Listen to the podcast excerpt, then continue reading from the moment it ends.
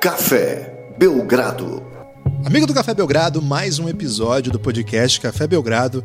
Este um episódio especial, porque nós estamos dando aqui uma cortesia para o nosso amigo ouvinte de todas as plataformas da nova série do Café Belgrado que começa agora. Isso mesmo, Lucas Nepomuceno. O que seria, afinal, Summer Love?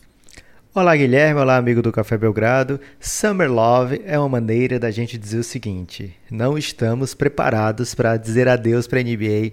Estamos assistindo jogos da Summer League e queremos compartilhar com os nossos amigos ouvintes as nossas histórias sobre essa Summer League, né? As boas histórias, principalmente relacionadas a jogadores que farão parte da NBA. Tem muitas vezes, tem muito jogador aí, Guilherme, jogando Summer League que não vai estar na NBA tão cedo ou talvez nunca. Então, Previsão? Então esse aí dificilmente, pode até fazer uns 40 pontos no jogo aí, dificilmente vai ganhar moral aqui na Summer Love. Por outro lado, temos também novatos tímidos, é, começando seus passos na NBA, que a gente tem certeza que terão carreira na NBA por terem sido escolhidos de primeiro round, então tem pelo menos dois anos garantidos, com previsão de mais, mais dois, e depois, lógico, o segundo contrato, que é o sonho de todo novato. Então, começaremos a mapear, também vamos usar como referência Summer Leagues passadas, né, para dizer algumas coisas sobre esses garotos. E mais do que isso, Guilherme, manter sempre em dia o nosso amor, o nosso apego, o nosso sentimento de tô aqui, querida, com a NBA.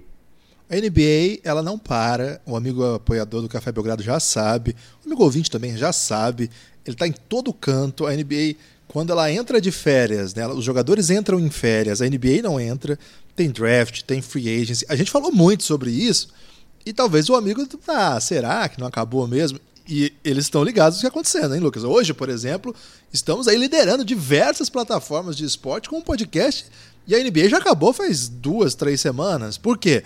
Porque Kawhi foi pro Clippers, você já sabe. Então a NBA não para mesmo, não para a ponto de um dos jogadores mais badalados dos últimos tempos, um dos prospects aí que causaram mais interesse, o cara que parou o mundo do basquete para vê-lo jogar na última virada de sexta para sábado, se machucou, saiu do jogo e o jogo que ele tava teve um terremoto, Lucas. Então isso aí é para quem fala que Summer League não tem nada demais. Cara, que jogo que tem um terremoto no meio do jogo mais aguardado do ano, Lucas? Aí eu vou ter que discordar com você, Guilherme. O jogo mais aguardado dessa Summer League vai acontecer hoje e provavelmente vai ser assunto num futuro episódio de Summer Love, que é a estreia do Didi. Ah, isso é verdade. É, falhei aí na, no patriotismo nesse caso. Mas é verdade, o, o Didi vem logo, eu estou muito curioso para como o Didi vai jogar. Eu achei que você ia dizer do Phoenix Suns, que ontem entrou numa, numa uma partidaça aí com o O Phoenix Suns está no tank, Guilherme, na Summer League. o Phoenix Suns é, fez um, fez um acordo aí para não botar a molecada é, para jogar, botou outros caras, o Lecu, tá gostando do Lecu? A gente vai falar bastante sobre essa galera toda ainda. Claro que nós não vamos falar sobre personagens exóticos. E se, por exemplo, ah, o cara é badalado, mas não tá jogando nada vai é assunto também. Por quê? Porque o cara tem contrato, tá no plano dos times. A ideia é essa. A ideia é mapear as melhores histórias e ver como que os jogadores que formarão a NBA estão chegando. Alguns, alguns desses jogadores já estão em segundo ano. Quem que está jogando, por exemplo, a Summer League? Jarrett Allen, Kuruks, Kevin Knox. Vários caras que certamente estarão na NBA, já não são mais rookies. A Summer Love não é só para rookie. Agora, evidentemente os rookies são o filé mignon aqui da série Summer Love. Por quê? Porque é aquela primeira impressão, né? Imagina, tem jogador aí que a gente nunca viu jogar em nível mais alto. A gente tá falando do Zion Williams, tudo bem. O Zion é um cara que tava super né, no olhar de todo mundo. Mas tem cara aí que passou para universidade pequena, foi escolha interessante, agora a gente vai parar para olhar, vai parar para vê-los contra outros jogadores NBA. Então a série Summer Love é exclusiva para apoiadores, a gente vai analisar um personagem por episódio e, evidentemente, como a gente quer convencer o amigo que ainda não é apoiador por algum. Talvez aí um. Faltou um impulso, faltou é, aquela coragem para levar faltou adiante uma um palavra desejo. amiga, Guilherme, para dizer assim, cara, vai lá ser feliz. Exatamente. Faltou conhecer o PicPay. De repente. Faltou, de repente, não conhecer cafébelgrado.com.br, apoiar via apoias. Talvez tenha faltado alguma coisa, mas agora nós vamos começar a tentar te convencer para vir. Sempre vai ter outra coisa para tentar te convencer E no final a gente vai te convencer. Então é melhor você antecipar isso aí já, viu? Vou antecipar. já vem pro Café Belgrado, cafébelgrado.com.br. Quem Guilherme, chega, você tá, tá afastando aquele, aquele, aquele cara que é teimoso por convicção. Você tá dizendo, ah, você tá pensando que vai me convencer? Pois eu, pra provar, eu nunca vou deixar você me convencer. E aí é. ele tá perdendo um grande momento aí da vida dele, que é acompanhar o Café Belgrado, por conta dessa teimosia que faz parte da personalidade, Guilherme. É melhor você não pra afrontar. Você, é, pra você que é teimoso, eu acho que você deve realmente não apoiar. okay. Gostou? Estratégia? Não? Psicologia reversa é excelente. Lucas, evidentemente que o primeiro passo da Summer Love, por tudo que envolvia e por tudo que aconteceu, é Zion Williamson. Afinal, esperávamos uma Summer League para que ele brilhasse, era o assunto da vez, era o motivo dos ingressos caros. Chegaram notícias de ingressos até 400 dólares para nível Summer League, é um ingresso muito caro. Cara, no primeiro jogo, uma, uma lesão aparentemente é, não preocupante, mas que é, inspira no mínimo um pouco de cuidado de não jogá-lo uh, muito cedo para exigir do seu corpo algo que uh, os atletas, os médicos ainda não conhecem. Zion jogou muito pouco da Summer League e o que ele fez já vai dar para a gente analisar, porque é tudo que ele vai fazer nessa Summer League, Lucas. Então, o Zion não precisa de tempo mais para ser analisado aqui na série Summer Love, porque já acabou a Summer League do jogador mais badalado desse ano. Pontinha de frustração, pelo menos, né? Frustração sim, Guilherme, e a estreia da, dele na Summer League não podia ser algo mais hypado, né? Contra o seu ex-companheiro de faculdade, R.J. Barrett, escolha número 3 do New York Knicks. Que vai ser personagem também. Colocando frente a frente não só essa dupla de ex-companheiros, mas também jogadores de NBA de verdade para enfrentar o Zion, né? O Zion estava marcando, por exemplo, o Kevin Knox, estava tentando atacar o aro defendido por Mitchell Robinson estava enfrentando um time que tinha Alonso Trier no time titular, RJ Barrett. Então, o Knicks levou o time os seus principais nomes, digamos assim, os nomes pelo menos que o Knicks mais aposta para o futuro, estavam todos lá, estão ainda todos nessa Summer League, né? Então, o Knicks veio pro título.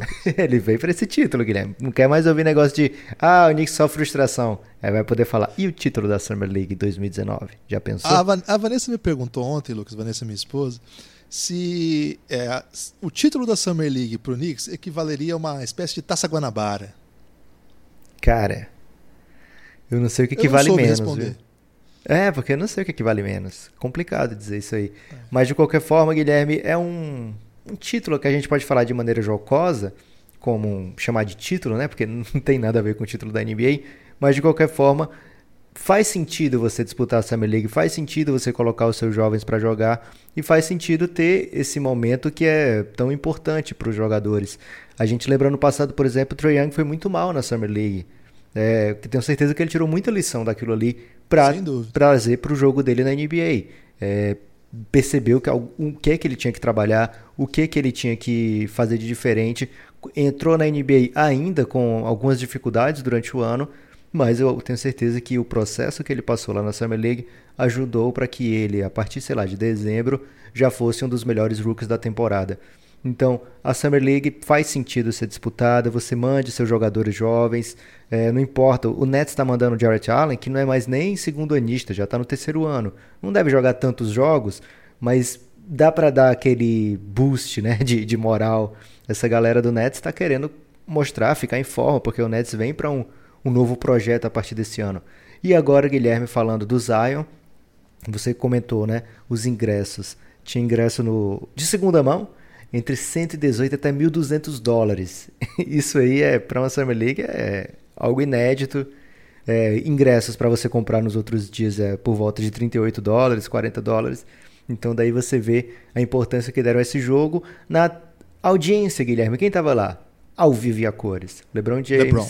Anthony Davis, é, Lonzo Ball, vários e vários jogadores da NBA queriam ver de perto. E foram, fizeram bem de logo, né, Guilherme? Porque é, não ia ter outro jogo para assistir. Então, garantiram presença lá e viram o Zion ser algo muito parecido com o que o Scout Report do Zion falava, né, Guilherme? Pois é, é as impressões que eu tive do, do, do Zion em quadra, é, posso dizer que vi todos os minutos que ele esteve em quadro nessa Summer League, não foram muitos. É, chute muito feio, muito, muito feio. Até o do lance que- livre, né? Pior do que eu lembrava, talvez ele tenha piorado um pouco a mecânica, não sei. É, é o primeiro jogo, né? Então é um chute que já não era confiável mesmo. É, o que, que dá pra ver? Ah, não tô decretando, não é isso, gente. Summer Love não é pra decretar nem que é sucesso absoluto, nem que é fracasso lancinante. Nenhuma coisa nem outra.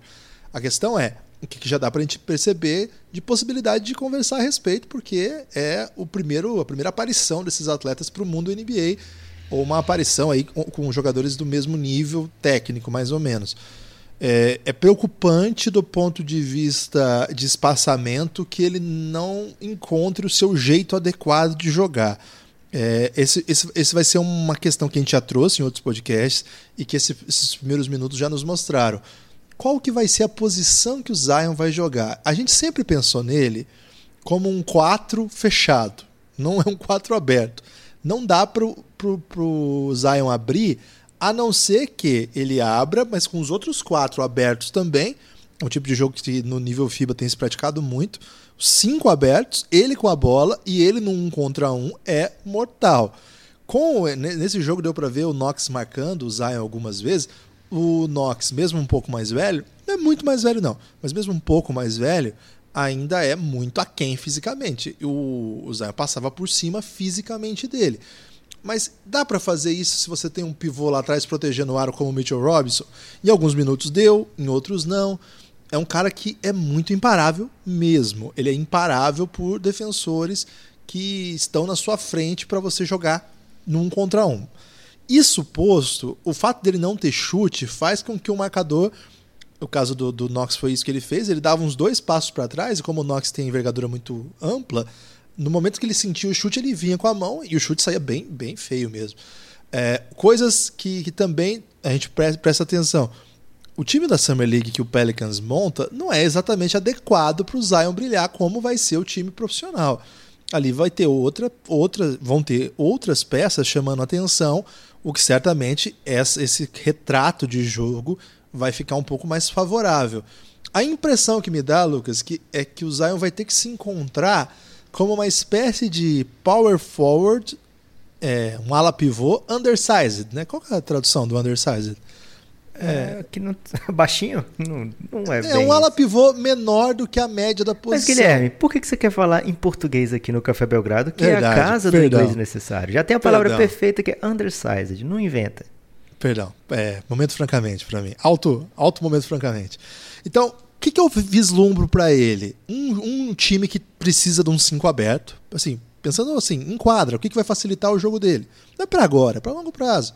Ele vai precisar melhorar o chute, mas além disso, companheiros que estejam disponíveis para matar a bola.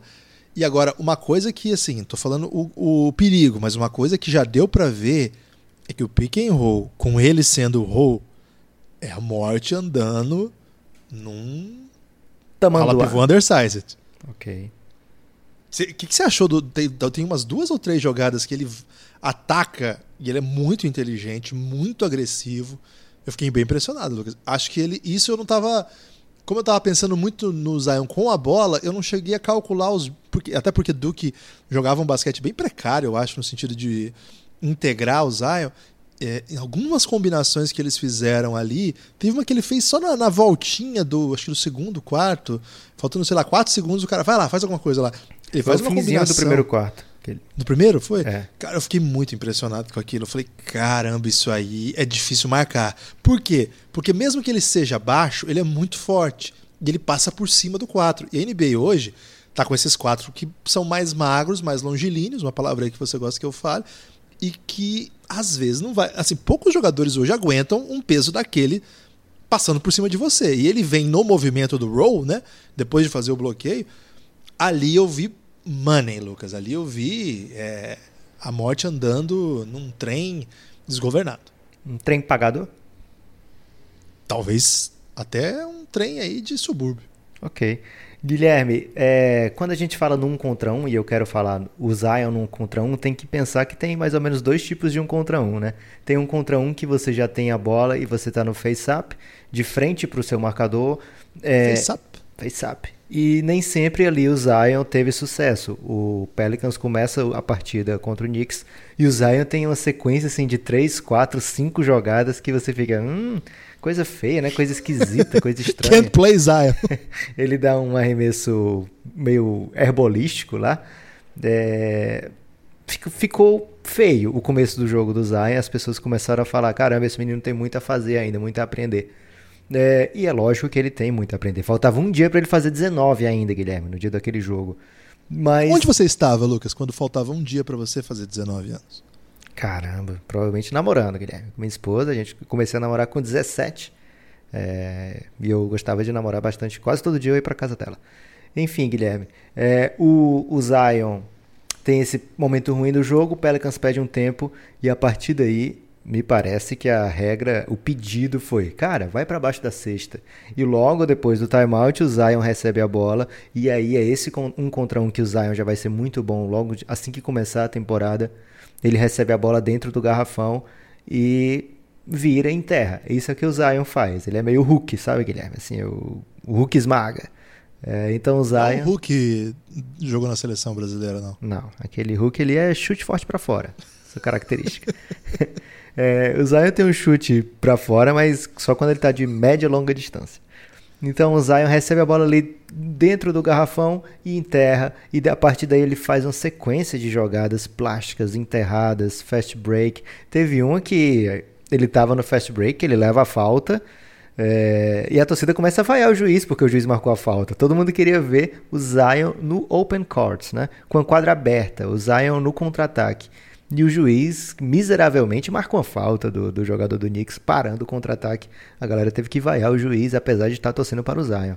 É, então, esse, essa foi a magnitude da estreia do Zion. Né? As pessoas pararam, as pessoas se moveram, fizeram o possível para assistir a um jogo de Summer League. E quantas vezes a gente não escuta falar mal de Summer League, né? Não, Summer League mudou muito isso hoje, tá, gente? Mas ainda fica um pouco do, do preconceito que existia com o basquete. É, o basquete praticado antigamente em Summer League era muito diferente do basquete mesmo.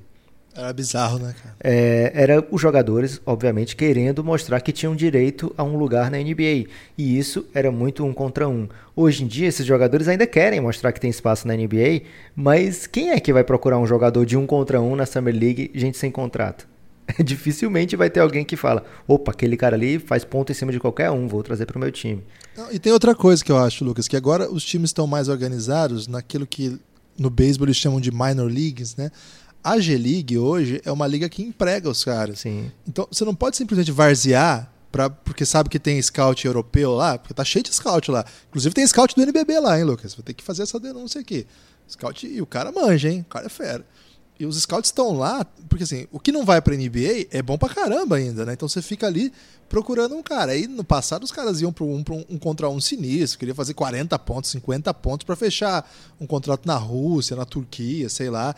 E hoje, como a NBA já tem um sistema de, de G-League, né, de Liga de Desenvolvimento, que emprega muitos jogadores, o salário ainda é ruim, a situação ainda não é boa, mas esses caras não querem estar tá, assim, é, varzear. Eles não querem varzear, sabe assim? Eles querem jogar dentro do sistema. Então você já viu o tamanho das comissões técnicas que os times estão mandando, né? O Brooklyn Nets tem inclusive um brasileiro, dois brasileiros, né? O Thiago Splitter e o Gustavinho, né? Então os times estão investindo também é, em atletas que ah, não vão agora para a NBA, mas vão estar ali perto, vão estar jogando na G-League, vão estar aos pouquinhos buscando seu espaço. Nesse caminho, o cara pode conseguir não um contrato agora, mas consegue um contrato de G-League. Con consegue ser bem visto pelo, por um, algum outro time que está ali. E aí, nesses lugares, os times estão jogando mais certinho. Então você começa a ver trabalho de bola, você começa a ver defesa, né? Teve jogo aí. O time do Philadelphia mesmo, fiquei bem impressionado com a intensidade defensiva deles. Mesmo esse jogo do Knicks e do, do Suns que a gente está falando, cara, foi um jogo bem legal de se assistir. Foi uma partida mesmo de basquete, né? Então, nesse sentido, eu concordo com, com, com, você, a gente pensa junto nisso. Inclusive, fizemos uma série com a Summer League, porque a gente acredita no que ela tem de formativa no processo de desenvolvimento de cada jogador, porque nenhum jogador é pronto, né? Quem, quem acompanhou a nossa cobertura sabe disso. A gente não trata dos jogadores como produtos acabados. A gente quer ver esse desenvolvimento. Vários deles não tiveram ainda a oportunidade de serem vistos contra jogadores de bom nível. Então, para tudo isso está servindo. Mas desculpa, Lucas, eu te interrompi para fazer um longo raciocínio e provavelmente você já esqueceu o que você estava falando. Guilherme, é, você acertou, porque eu esqueci realmente, não lembro mais o que eu estava falando, mas de para amenizar, concordei com tudo que você falou, né? Eu ia falar justamente disso, como estava mais organizado agora o jogo da Summer League, que esses, esses técnicos que estão lá querem ver o jogador movimentar a bola, querem ver o jogador é, ser team player. Isso faz muita diferença. Então, esses meninos que estão jogando aí, eles sabem que estão lutando, se não por uma das 15 vagas no roster, eles sabem que estão lutando por vaga de two-way. Temos esse tipo de contrato hoje na NBA, né? São two-way ou seja, pode jogar no time da G-League e pode jogar no time da NBA algumas partidas durante o ano. Não para virar um jogador da NBA de fato, o time tem que converter esse contrato num contrato regular da NBA. Mas sendo um two-way, você tem direito a jogar algumas partidas durante o ano para aquele time. Tem também os contratos de 10 dias que vão pipocar mais para frente na temporada, quando aparecem problemas de lesões ou aparecem vagas no time. Então, é, esses caras sabem que, que o o que eles jogam ali importa, né? O, a maneira que eles jogam ali importa. E a gente já viu no primeiro dia times colocarem um time, no segundo dia times colocarem outro time bem diferente. Então a Summer League é para experimentar, mas tem que experimentar hoje em dia jogando o basquete muito parecido, né? Pelo menos taticamente, com o que se encontra na NBA. Então faz sentido sim a gente analisar o que está acontecendo na Summer League e faz sentido ver que de cara o Knicks conseguiu uma estratégia que amenizava os problemas causados por Zion Williamson. Agora. Quais eram? Justamente o Zion perto da cesta. O Knox percebeu que conseguiu maneiras de deixar o Zion longe da cesta, principalmente nas primeiras posses. Agora, um cara esperto como o Zion e, e também a comissão técnica do Pelicans forçaram jogadas para o Zion já receber mais próximo à cesta. E aí, falando em posição do Zion, acho que é ofensivamente ele tem que começar pensando nisso na carreira dele na NBA. Vai chegar a hora que o Zion vai ser aquele cara que vai é, levar a bola do, da quadra de defesa para a quadra de ataque é, pelo menos é o que ele mostrou que era capaz de fazer no nível da NCAA. Eu acredito que vai chegar o momento onde ele vai estar confortável para fazer isso na NBA, mas para o bem do Zion e para o bem do começo da sua carreira, eu imagino que ele vai se aproveitar, Guilherme, do seu ponto forte, que é enterrar na cabeça de todo mundo. Então ele vai sim se colocar mais próximo à sexta, fazer muito trabalho de pick and roll como o roll man. É, aproveitar os cuts, né? O Pelicans hoje tem um time bem interessante para colocar em quadra.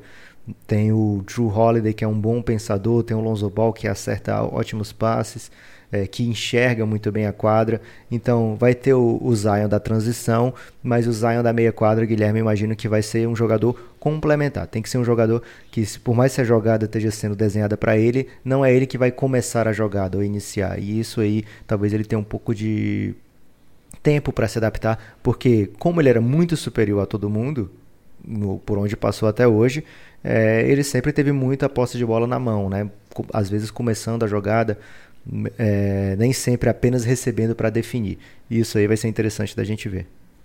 É, concordo. Agora, ele tem que meter essa bola livrezinha, né, Guilherme? Bola que ele tiver num corner three, alguma coisa. Pode ser feio o arremesso, mas o Sean Marion tinha um arremesso muito feio, mas às vezes ele guardava. O Zion vai ter é. que guardar isso aí também. Eu acho que o Zion ele tem uma questão física que a gente, é, não sei a gente, mas o costume da NBA do nosso tempo não, não é o de nos apresentar jogadores com aquele biotipo, né? Ele é claramente pesadíssimo, né? Pesadinho, não, é pesadíssimo. Ele claramente é monstrão. É, ele, se ele não fizesse as coisas que a gente já viu ele fazer, se você só chegasse em quadra e tivesse um cara daquele e falar que ele ali é o estrela, você fala, cara, mas ele tá meio gordinho. Então, mas não, é que ele é isso aí. Não, pelo contrário, tô defendendo aqui a, a, a, o, o, biotipo dele. É porque a gente não tá acostumado. Não, não, tem nenhum cara desse biotipo na NBA. Eu acho que não tem ninguém nem que se aproxima. Porque certamente ele não é próximo do biotipo do LeBron, que é uma outra besta física. Do Giannis, que é uma outra besta física. É uma outra coisa. Só que ele também não é gordinho Tipo o Baby Shack, lembra do Sophocles Church Needs? É outro estilo. Ele é muito ágil, muito rápido. Ele é explosivo. Se ele perder aquilo ali, ele perde o zionismo. É, então não dá para defender assim, ah, ele precisa entrar em. Não, não. É isso aí mesmo que a gente tem que lidar. Agora, vamos ver como que ele vai fazer uso disso quando ele enfrentar atletas que serão estupidamente fortes também. É, ali na Summer League ele pegou o Knox, teve um lance lá que deu dó no Knox, Lucas. Esse lance aí até viralizou. que ele falou: dá essa bola aqui, dá aqui, para de ser tonto. Né? Foi tipo. A galera ficou meio constrangida, assim. Não teve. É, é bola presa, o caramba, dá isso aqui, né? Ele é muito monstrão mesmo. Se isso é, vai acarretar lesões e tal, cara, não sou médico, não sou fisioterapeuta, não tenho a menor ideia. Acho que a lesão que ele teve, é, ele jogaria, se hoje fosse tipo jogo 6 do playoff, ele jogaria. A impressão que dá é que eles estão poupando mesmo para ver, mas tem essa interrogação física aí. Eu quero, quero esperar um pouco mais para ver quando ele enfrentar uns caras tipo Miles Turner, que tipo não é não é fraquinho. A gente viu o é comprimento já, o comprimento do comprimento, desculpa, do Mitchell Robinson já causou problemas às vezes para o Zion. Lógico que o Mitchell é Robinson né? ainda é um jogador em formação, né? Então muitas vezes ele fazia falta, ao invés de conseguir realmente é, o toco ou simplesmente pular de maneira vertical e atrapalhar o Zion. Muitas vezes ele cometeu a falta, mas a gente viu que o cumprimento, o comprimento do Mitchell Robinson já foi capaz. É o cumprimento também, porque ele, eu vi ele fazendo um high five ali. a envergadura do Mitchell Robinson já causou sim problemas para o Zion, mas como eu estava dizendo, Guilherme, não, não me assusta que o Zion tenha problemas no seu começo, né? É, é, algo esperado com qualquer jogador. A gente viu o Luca Doncic ter alguns tipos de problemas, a gente viu o LeBron ter alguns tipos de problemas. Eles vão adaptando o jogo dele, deles ao longo do tempo e a NBA tem uma temporada bem longa, 82 jogos. É, os jogadores hoje muitas vezes não jogam os 82, né? Vão sendo poupados. Então a gente espera pelo menos 70 jogos, 70 e poucos jogos aí. E a gente acha que, pelo menos eu acho que o Zion vai ser um jogador bem diferente depois dessa primeira temporada, com um jogador que vai estrear na NBA ainda. Evidente. É, ainda porque ele só jogou, foram que dois tempos, né? O que a gente está falando é baseado no que a gente viu em Duke, baseado nesses minutos entre os principais, uma análise aqui de projeções daquilo que a gente acredita que é a NBA. É, nada muito fechado, quem conhece o Café Belgrado sabe, a gente não, não gosta de análise taxativa, violentíssima, com razão. Tipo alguns canais aí que a gente já ouviu falar, mas aí não vou entrar em detalhes aí, porque aqui a gente não sai do muro.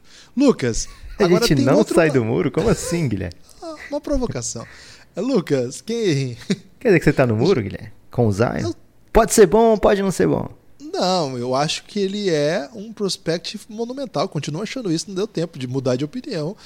Acho que ele vai ter dificuldade como todo prospect tem, né? Esse episódio está aqui para isso, para mostrar o que tem de legal e o que tem de ruim. E o que tem de, de. Acho que não é nem isso, é mais levantar as questões, né? Apresentar o debate. Acho que é interessante. É uma oportunidade que, que nós temos antes de começar a temporada. O Lucas, agora, defensivamente também é, uma, é uma, um grande ponto de interrogação que ele vai ter que responder, né? Nesse jogo ficou ruim, precisamente porque ele estava jogando na posição 4 e a posição 4 do Knicks estava jogando o Kevin Knox, que é uma outra família de jogador, também muito diferente fisicamente, é alto demais, ágil pra caramba, matou um monte de bola de três, é, também vai ser um longo aprendizado aqui. Nesse caso, eu acho que aqui vai ter alguma coisa que os times vão ter que se desenhar para ajustar o Zion no time. Eu acho que ele não vai poder defender sempre o 4, pelo menos esse nível de 4 que a NBA está fazendo hoje. Eles vão ter que dar um jeito de esconder um pouco mais. Porque ele é fraco defensivamente? Não, ele é excepcional na cobertura. Inclusive, ele chegou a dar. Acho que. Teve um lance que ele deu um toco. Acho que. Não sei se foi goaltend. Foi goaltend, mas foi. valeu a pena. Cara, foi um negócio. Minha nossa, né? Então, tenho a impressão de que ele na cobertura é muito, muito interessante. Acho que isso vai traduzir com tranquilidade na NBA. Rebote é uma coisa que a gente sabe que traduz na NBA com tranquilidade. Rebote não é o fim do mundo. Quem é atlético, quem tem o corpanzil que ele tem, vai conseguir pegar muito rebote. Então, olha, eu acho que defensivamente o Pelicans vai ter que criar algumas situações para ele ficar mais confortável, sentir muito desconfortável. Acho que é tendência mesmo para a condição física que ele tem. Dito isso, Lucas, é, acho que o Zion, com o que mostrou, é sem dúvida um cara para a gente prestar muita atenção no que ele vai acrescentar ao jogo, ao seu jogo a cada rodada, sabe? Ele é um cara que gosta muito de ganhar tem, tem muita vontade de curtir basquete. Todas as, as, coisas que a gente. Eu não conheço o Zion pessoalmente, mas todos os relatos que a gente lê, todas as análises, todos os perfis escritos sobre ele, tratam-no como um cara dedicado e apaixonado pelo basquete. E isso faz uma diferença danada, né? Faz sim, Guilherme, e eu tenho a visão justamente oposta à sua no quesito defensivo. Acho que o Zion, logo de cara, vai é ser. É bom que se um errar, o outro acerta. Eu acho que ele vai ser um defensor já positivo, já na sua primeira temporada. Eu acho que essa posição 4 é uma posição que ele vai. Não vou dizer tirar de letra, porque ele vai enfrentar sempre grandes jogadores. Mas é uma posição que vai encaixar bem com o estilo, o biotipo dele e com o estilo de jogo do Zion. O Zion ele se entrega, como você estava falando, né, como ele é apaixonado pelo jogo, ele se entrega realmente e dos dois lados da quadra. Então, a cobertura defensiva que ele faz é muito boa, a capacidade que ele tem de trocar e marcar o jogador mais baixo. A gente ainda não viu basicamente isso contra jogadores de alto nível, mas pelo estilo de jogo do Zion, dá pra gente projetar como algo positivo, né? Ele tem um footwork muito bom, ele tem uma boa leitura do jogo, né? Ele sabe bem, ele tem um bom QI de jogo, ele sabe bem é, pensar a partida, tanto quando ele está com com a bola na mão quando ele está na defesa. Então eu vejo o Zion cobrindo muito bem o weak side muitas vezes, mas também vejo o Zion como um defensor homem a homem bem interessante. Ele tem um corpo muito grande, como você falou, muito largo, né? Ostensivamente corpanzudo. Então, ele meio. Ostensivamente corpanzudo é tipo brutão, né? Ele já inibe o, o armador a pensar: opa, vou passar aqui do lado. Dificilmente ele vai passar do lado, Guilherme. É bom que ele tem um belo crossover aí para desconcertar o Zion. Mas a chance dele bater é na parede... Aquele retorno que você tem que, que... A hora que o, o Waze avisa que você errou o caminho, ferrou, velho. a chance dele bater na parede e voltar é grande. É, a gente viu uma hora que o Zion pula junto com o Mitchell Robinson e o Zion até faz o passe. Ele nem tenta enterrar, ele dá o passe. O Mitchell Robinson fica caído ali por um bom tempo. O Mitchell é grandão, Guilherme. Então, os jogadores baixinhos vão ter sempre pensar duas vezes antes de partir num contra um contra o Zion. É, e ele, além de ter essa capacidade física, né, de acompanhar o jogador mais baixo, ele também não vai. Hoje não tem muito post player na NBA, não tem muito Embiid, né? Tem um Embiid, tem um Jokic, mas não tem aqueles corpanzis gigantes em altura que vão pro post-up o tempo todo.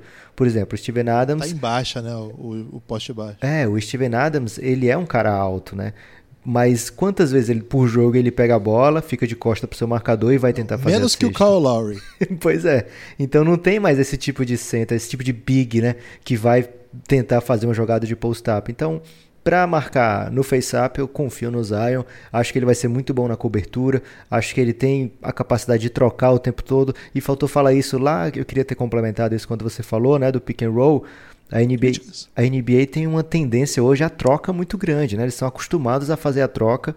E você viu nesse lance que você citou dos 4 segundos que o marcador, o baixinho, pensou: opa, não vou trocar aqui não. E tentou marcar junto com o, o Big, né? Que ficou no, no cara que tinha recebido a bola antes do Zion.